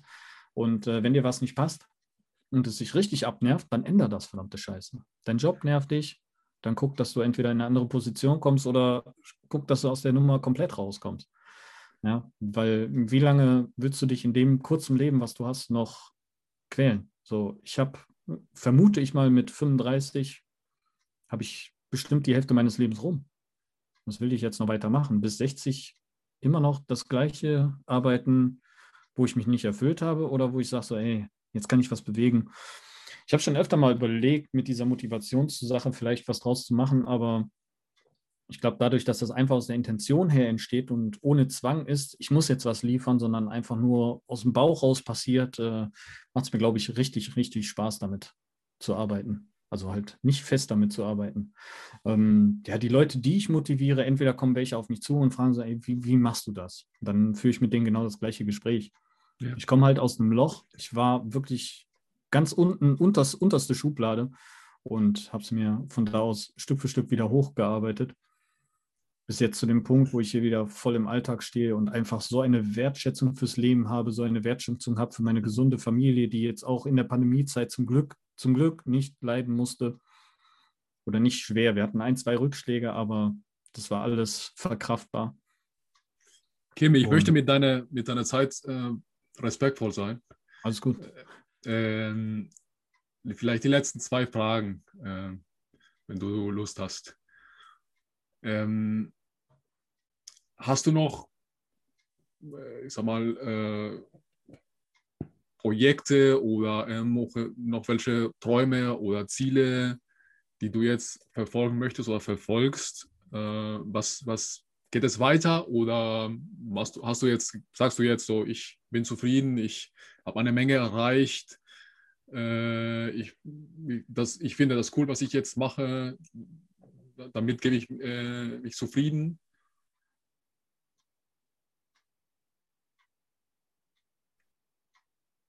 Ah, da kommt auf jeden Fall noch was. Ich glaube, ich bin so ein Mensch, wenn ich da so ein bisschen Blut lecke, dann ähm, werde ich da auf jeden Fall noch Aufgaben für mich selber finden. Also jetzt kurzfristig habe ich das Ziel für dieses Jahr gesetzt, dass ich ähm, die, die fünf Kilometer in 20 Minuten oder sogar drunter schaffe. Das ist so mein kurzfristiges Ziel, wo ich jetzt darauf zuarbeiten möchte und ähm, ja, was, was so die Leichtathletik angeht. Ähm, familiär habe ich alles geschafft, was ich möchte. Und für mich als Herausforderung ist es, glaube ich, die größte Herausforderung, immer in diesem Motivationszyklus zu bleiben, sich selber immer wieder zu motivieren und rauszuholen. Das ist, glaube ich, schon eine Aufgabe, die muss man erstmal hinkriegen. Wollen, vor allem. Und paar Ziele gesetzt. Jetzt gerade habe ich nicht, weil, wie gesagt, ich bin gerade in so einem ziemlich, ziemlich erfüllten Status, muss ich wirklich sagen, dass ich auch letztens mal gesagt habe: so, ey, ich habe alles, hier funktioniert alles, ich will mich nicht mehr so stressen. Das ist so ein Ding, wo ich mir gesagt habe, auch im Job, man kennt das ja, fünf, sechs, sieben, acht E-Mails kommen auf einmal, man versucht alles auf einmal zu machen, da wirklich einen Punkt zu finden, rückwärts gehen, durchatmen, Stück für Stück dran gehen, mit klarem Kopf. Also wirklich im, im Alltag auch dieses, diese Coolness beizubehalten. Das ist, glaube ich, eine Herausforderung, gerade für mich, der immer alles sofort auch machen will. Das Ding ist nicht ganz weg, aber Du hast es, du hast auch deinen Job gewechselt, ne? Ich glaube, das haben wir noch nicht erwähnt. Ja, genau. Äh, du Ja. hast auch einen Job, was auch mit, mit deiner Erfahrung zu tun hat und ich glaube, das macht dich glücklicher als der alte Job. Momentan auf jeden Fall. Also ich hatte so ein bisschen Bammel dabei. Ich stand halt genau an diesem Punkt, wo, okay, ich war in, in der Buchhaltung angestellt. Ähm, eine super Firma auch. Aber so nur diese trockenen Zahlen, das hat mich nicht so 100% erfüllt. Es hat schon Spaß gemacht. Also ich war nicht 100% unzufrieden. Ich hatte auch coole Kollegen. Das hat mich da auch immer wieder motiviert hinzugehen, neben dem Job. Und ja, dann hatte ich jetzt die Chance, wirklich damit Prothesen zu arbeiten, dann da Events zu gestalten und äh, aufmerksam zu machen auf Prothesen. Und da habe ich gedacht, doch, da, da finde ich mich wieder. Das macht Spaß. Und solche Sachen wie jetzt, zum Beispiel solche Aufnahmen, auch mit anderen zu machen, fände ich zum Beispiel mega spannend, andere Stories zu hören und zu sehen, wie andere in ihrem Leben vorankommen, finde ich immer wieder mega cool. Und da ist die Prothesenwelt schon was Besonderes für mich geworden, weil es mir halt geholfen hat, da einfach reinzukommen, ja. Aber darüber hinaus, äh, Thema Ziele, ich möchte auf jeden Fall irgendwann noch mal einen Halbmarathon laufen. Nicht nur virtuell, sondern so einen wirklichen Halbmarathon. Ich möchte einmal dieses Gefühl haben von Startlinie bis zur kompletten körperlichen Erschöpfung mit Zieleinlauf. Das möchte ich, Ich- gerne einmal. Ich bin dabei. ja, wenn wir wieder dürfen. Ja. Ansonsten Ziele, ja. Nee, Reisen. Ich möchte noch viel reisen, möchte meinen Kindern die Welt zeigen und das als, als äh, amputierter, aber trotzdem glücklich lebender Vater. Das sind so momentan meine Ansprüche, glaube ich. Ja, sportlich da bleiben, wo ich bin, vielleicht noch ein bisschen schnell. Klar, wenn es schneller wird, ist nicht schlimm. Das ist so gerade meine Intention. Aber Hobbys wechseln halt auch mal. Kann auch sein, dass da noch was anderes kommt. Und dann bin ich da auch immer offen für. Sehr gut. Dann stelle ich dir die letzte Frage. Äh, Das ist die, mit der ich gerne diese Show oder die, Episo die Episoden äh, äh, im Podcast ähm, abschließen möchten. Und zwar für diejenigen da draußen, die vielleicht in einem Loch stecken oder aus welchem Grund auch immer, ne? psychisch, physisch, Depression oder einfach nicht, nicht wissen, wie es weitergeht oder nicht zufrieden sind. Drei Tipps für diese Menschen, wie sie da rauskommen können. Also aus deiner Erfahrung heraus, was waren so drei Sachen, wo du sagst, wenn man das macht, hat man gute Chancen, da rauszukommen und äh, sag mal, sich weiterzuentwickeln. Boah. Ähm, als allererstes offener Umgang damit. Also man, man darf krank sein. Ja, das ist ja so, so ein deutsches Ding zum Beispiel, ich muss arbeiten, ich kann jetzt nicht krank sein. Ja, bezogen auf Magen-Darm und Kopfschmerzen, aber auch auf andere Sachen. Wir, wir müssen nicht immer 100 oder 150 Prozent geben. Und da darf man auch ganz offen drüber reden. Ich habe jetzt gerade einen Punkt, wo es mir nicht gut geht. Und ähm, da ist es halt wichtig, jemanden zu haben, mit dem man reden kann. Ich glaube, das ist so das Aller, Allerwichtigste, sich öffnen zu können, wenn es auch nur bei einer Person ist, aber dass man da auf jeden Fall jemanden hat, der einen zuhört. Ansonsten ist es da auch gar keine Schande, sich ähm, psychologische Hilfe zu holen. Ähm, ja, drei Tipps. Okay, das war einer. ähm, dann, was mir immer geholfen hat, nachdem ich mit den Schmerzen zumindest klarkam, war immer so ein bisschen Bewegung. Geh raus in die frische Luft. Du musst keine Rekorde brechen, du musst nicht direkt irgendein großes Hobby haben. Fahr einfach mal Fahrrad, entdeck mal die Welt, guck dir mal eine andere Stadt an, erweitere deinen Fokus. Das ist auch noch so ein Tipp, so einfach mal, ansonsten auch mal dem Freundeskreis AD sagen oder dem Wohnort AD sagen und sich da äh, entweder über eine kurze Zeit oder für längerfristig einfach mal verabschieden und gucken, ob das hilft, da komplette Lebensperspektive zu wechseln. Und das Dritte ist halt einfach nur, wenn man irgendwie ansatzweise das schafft, achte auf dich selbst. Achte wirklich auf dich, guck ein bisschen auf deine Ernährung. Wie gesagt, gerade Alkohol ist immer so, so ein Thema, wo ich sage, okay, ein, zwei Gläser Wein, aber selbst die bewirken schon was, psychisch wie körperlich. Und ähm, ich glaube, wenn man sich da selber schafft abzuholen, dann hat man da auch nochmal gewonnen. Ja. Ich fasse zusammen. Erstens, äh, geh offen mit der Situation um, egal was das ist, ob du psychisch krank bist oder physisch krank bist oder was auch immer, oder, oder du irgendwie unzufrieden bist. Öffne dich, spreche über die Scheiße mit jemandem, den du vertraust, oder in deiner Gruppe oder mit deinem, ne, mit deinem, mit meiner Frau, mit deinem Mann, wem auch immer. Ich glaube, das schafft ein bisschen Transparenz und das zeigt, ne, Empathie, Empathie. Ja, genau. genau, Empathie und äh, diese Selbst Selbstreflexion ist, glaube ich, ein bisschen wichtig. Du ja. kannst nicht, also ich habe auch gelernt, du kannst nicht alles alleine lösen. Ne? Also ich habe auch, ich war früher immer, ich, ich schaffe das alleine. Ne? Ich, ich, ja, ich, ich mache alles. Ich brauche keine Hilfe. Ja. Ich brauche keine Hilfe. Alles löse ich selbst mit meinem Kopf. Genau. Da, damit bin ich ein, ein paar Mal äh, gegen die Wand gelaufen ich habe auch gelernt, es, es, ist, ne, es ist kein, man soll sich nicht schämen für irgendwelche Fehler oder für Sachen, die man noch nicht kann oder was auch immer oder für Schmerzen oder was auch immer. Äh, Hilfe zu holen ist, ist ganz stark aus meiner Sicht.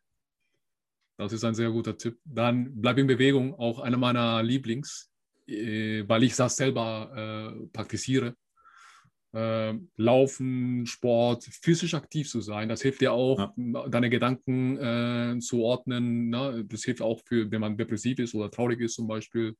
Da werden so viele Hormone ausgeschüttet, Glückshormone ausgeschüttet. Das, das hilft, das bringt dich in einer guten Position für das nächste. Und die Ernährung und äh, darauf auch, äh, zu achten, wie man lebt, ist natürlich ganz, ganz groß. Ich glaube, das ist die Basis für eine gute Basis für, ne, um drauf aufzubauen. Auf jeden Fall. Ja. Wenn man es schafft, auf jeden Fall. Also wie gesagt, man muss auch, der Kampfgeist muss vorhanden sein, aber sobald man selber ein bisschen merkt, so ich möchte da jetzt rauskommen und genau solche Sachen da mitgegeben kommt, dann denke ich, dass man da schon ganz gute Chancen mit hat, was zu erreichen. Und Kim. nicht zu viel von sich selbst erwarten. Ja, äh, wie kann man dich Marken. Wie kann man dich erreichen, wenn man dich kontaktieren möchte? Ähm, Facebook, Blog, genau. Instagram. Ja. Das Leben geht weiter, auch wenn es humpelt. Äh, das ist so der, der Blogname, den ich glaube, ich glaube, da findet man alle Seiten mit, wenn man das bei Google einschmeißt. Ja. Ähm, ist meine Blogseite auf Facebook. Bei, bei WordPress habe ich den eigenen Blog seit 2017. Also das war auch so ein Ding von mir. Ähm, in der Schmerztherapie habe ich angefangen und teilweise tagtäglich am Anfang geschrieben. Jetzt kommen nur noch so ein paar Highlights rein, weil ich es auch einfach nicht mehr schaffe. Aber dieser ganze Zyklus, wer darüber noch mehr hören will, der kann da alles, wirklich alles und offen und ehrlich nachlesen. Und ähm, wenn da Fragen entstehen, nicht zögern, anschreiben. Ich helfe da gerne weiter und gebe da noch mehr Details zu raus. Und ja, das sind so die drei Portale, glaube ich, die ich gerade bespiele. Es war wie eine Freude und eine Ehre und ähm, ich danke dir für deine Zeit und für, dass du so offen über deine Geschichte äh, erzählt hast und mit uns geteilt hat, hast. Das war großartig. Ich hatte eine, eine, eine coole Zeit. Danke dir. Ähm, ich fand es sehr spannend und für mich natürlich äh, gibt es eine Menge Learnings da, da rauszuholen. Ähm, wir bleiben in Kontakt und bis zum nächsten Mal. Alles klar. Ich danke dir. Wünsche ja. dir noch was. Bis dahin. Danke. Bis dann. Ciao.